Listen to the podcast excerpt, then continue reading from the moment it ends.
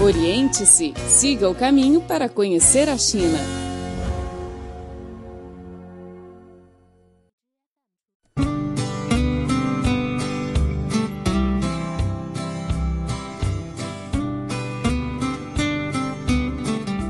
Olá, caro ouvinte, seja bem-vindo ao programa Oriente-se. Sou Carlos Shi e falo aqui no estúdio de Pequim.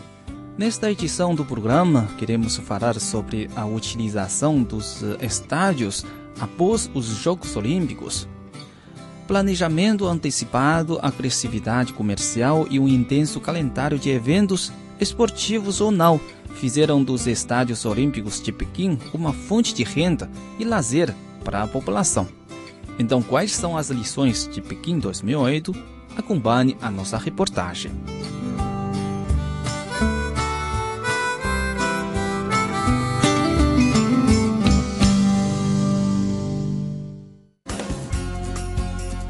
Oriente-se o programa que conecta você a um país milenar.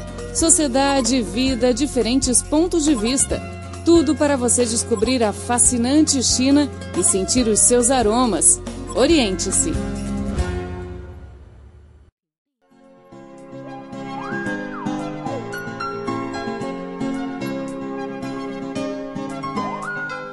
Os estádios majestosos costumam ser símbolos de cada edição dos Jogos Olímpicos, mas logo depois eles têm se tornado grandes problemas. Já no início da organização dos Jogos Olímpicos de 2008, Pequim levou em consideração o efeito pós-Olimpíadas. Foi assim que, depois do mega evento, a cidade adotou uma gestão orientada ao mercado garantiu um uso satisfatório dos estádios após os jogos, mediante diversas operações e modelos comerciais em constante inovação, como atividades esportivas e artísticas internacionais de grande escala e o desenvolvimento comercial de ativos intangíveis.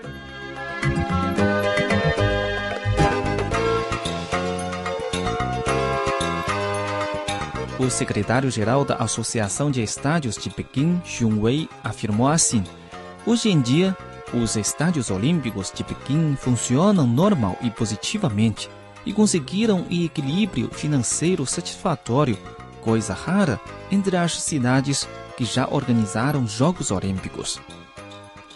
Durante o processo de disputa da China para se tornar a organizadora dos Jogos Olímpicos de Inverno de 2022 em Pequim e Zhangjiakou, tanto as associações e federações de provas individuais como a Comissão de Avaliação do Comitê Olímpico Internacional, COI, reconheceram unanimemente a reutilização do patrimônio olímpico que foi deixada por Pequim 2008 acompanhei os funcionários de avaliação do COI durante sua visita ao Centro Principal de Imprensa dos Jogos Olímpicos de Pequim, hoje Centro Nacional de Convenções, ao ver que o calendário do local está lotado com 460 reuniões e exposições, disseram que os estádios olímpicos sempre pareceram ser elefantes brancos depois das competições, mas que os de Pequim são uma exceção.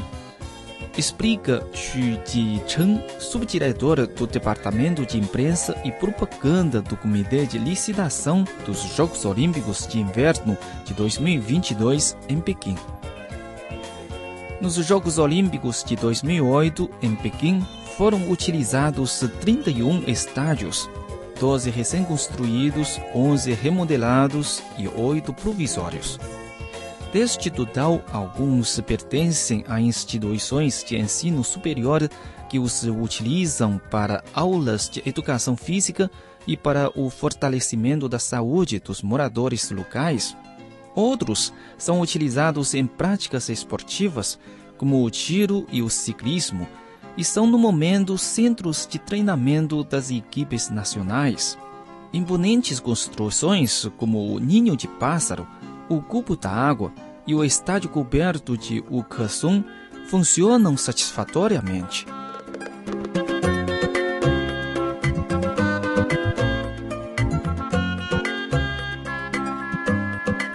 O Estádio Nacional, chamado de Ninho de Pássaro, pelos chineses, foi o principal de Pequim 2008. Terminada a edição das Olimpíadas, ele conseguiu se sustentar com a receita advinda do turismo. Em 2009, o Ninho de Pássaro decidiu abrir suas portas o ano todo completou sua renovação e diversificou seus modelos de gestão para aumentar assim as receitas mediante a realização do desenvolvimento da marca, de apresentações artísticas, o fomento ao turismo olímpico, o desenvolvimento comercial e as atividades de bem-estar público. O que resolveu essa dor de cabeça, que era a utilização dos estádios olímpicos após os Jogos.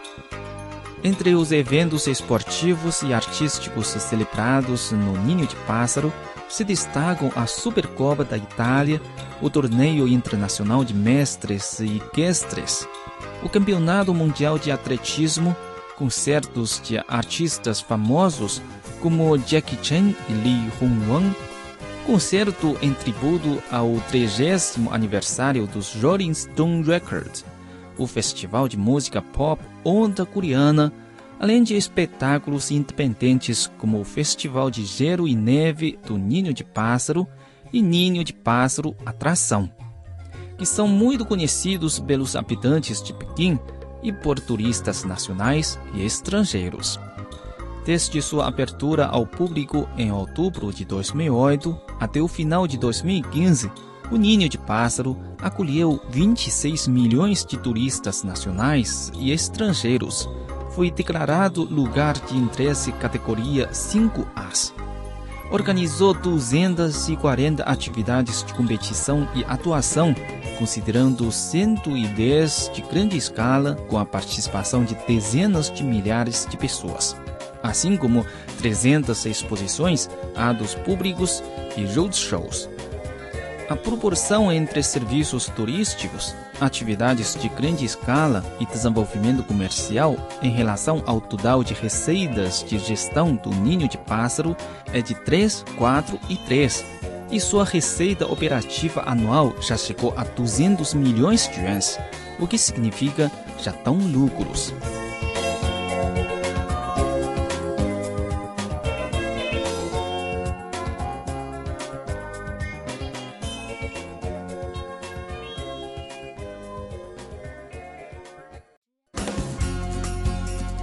Oriente-se o programa que conecta você a um país milenar.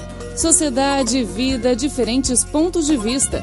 Tudo para você descobrir a fascinante China e sentir os seus aromas.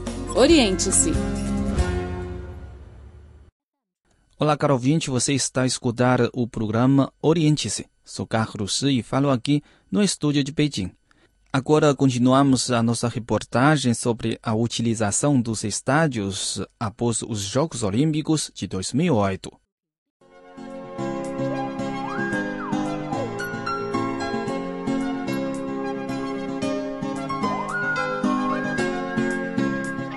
A exploração de ativos intangíveis é um canal importante de receitas para os grandes estádios esportivos esses ativos incluem direito ao nome e ao uso de camarotes de luxo, anúncios, patrocínio comercial e franquias. Afirma Li Xiangpeng, subdiretor do Instituto de Administração da Universidade de Esportes de Pequim e professor do doutorado, acrescentando que os estádios olímpicos de Pequim têm vantagens únicas em termos de direitos sobre o nome e o uso de camarotes de luxo, que constituem uma importante plataforma para divulgar a imagem corporativa e aumentar o valor da marca, considerando que cada vez mais prestigiadas empresas nacionais e estrangeiras estão se estabelecendo em Pequim. Além disso, por sua construção, os estádios não são de modo algum inferiores aos dos países desenvolvidos. Na verdade, o desenvolvimento de ativos intangíveis do ninho de pássaro começou antes dos Jogos Olímpicos de 2008. Durante os preparativos para a Feira Mundial, a China Petrochemical Corporation Group, ou simplesmente Sinopec, comprou por mais de 30 milhões de yuans os direitos de publicidade dos assentos do estádio. Em 2011, o Ninho de Pássaro ofereceu cerca de 100 camarotes de luxo localizados no quarto andar com áreas entre 18 e 65 metros quadrados e permitiu que as empresas adicionassem elementos representativos da sua imagem além de dar a elas o direito de possuir alguns assentos do próximo ano e a promoção de seus websites. O Estádio Olímpico de Basquetebol, o Kassong, é outro bom exemplo. Ele é agora um estádio multifuncional, onde os jogos de basquete, shows, cerimônias de premiação, apresentações de novos produtos e estreias de cinema são realizados, entre outras coisas tem hoje o nome de Le Sport Center, uma empresa de internet. Segundo Lei Zhejiang, diretor executivo da Le Sport, sua empresa irá introduzir mais recursos para eventos e um forte apoio em termos de promoção, marketing e TV ao vivo. Foi criada uma empresa dedicada ao desenvolvimento de estádios inteligentes, tomando o Kassong como base.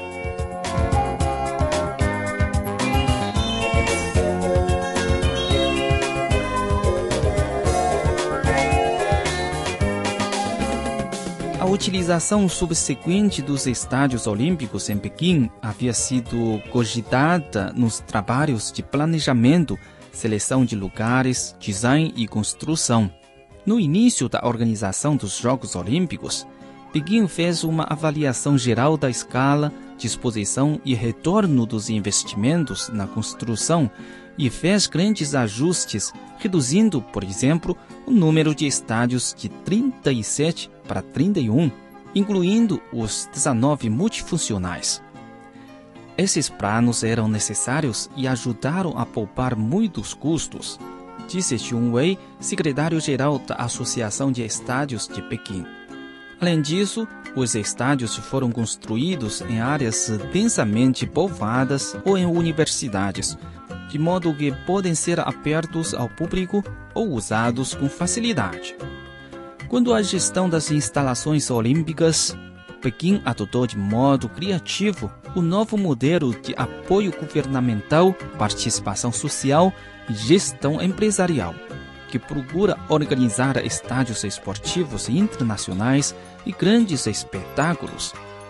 Isto contribuiu para um duplo ganho em matéria de administração de estádios e de impulso ao desenvolvimento urbano na capital uma grande experiência que pode ser compartilhada com os outros. Por sua vez, instalações esportivas emblemáticas do país, como Ninho de Pássaro, Cubo da Água, têm sido abertas ao público com o preço de ingresso parado, o que demonstra um sentido de bem-estar comum e participação social. Em 2022, Pequim vai se tornar a primeira cidade a sediar os Jogos Olímpicos de Inverno e Verão, graças à boa infraestrutura deixada para a competição de 2008. A capital já tem 11 dos 12 estádios necessários. O novo será construído integrado a uma parte provisória, que será demolida após o evento, a fim de economizar recursos o estádio seguirá o padrão de 2008 e servirá como lugar de treinamento e competição para os atletas chineses, lugar de exercício para melhoria da saúde e outras atividades importantes. O subdiretor do Instituto de Administração da Universidade de Esportes de Pequim e professor do doutorado Lin Xiangpeng disse: Espero que os estádios olímpicos se tornem um verdadeiro patrimônio e não um farto. Oriente-se o programa que conecta você a um país milenar. Sociedade, vida, diferentes pontos de vista. Tudo para você descobrir a fascinante China e sentir os seus aromas. Oriente-se. Bom, caro ouvinte, o programa de hoje fica por aqui. Muito obrigado pela sua sintonia e até a próxima.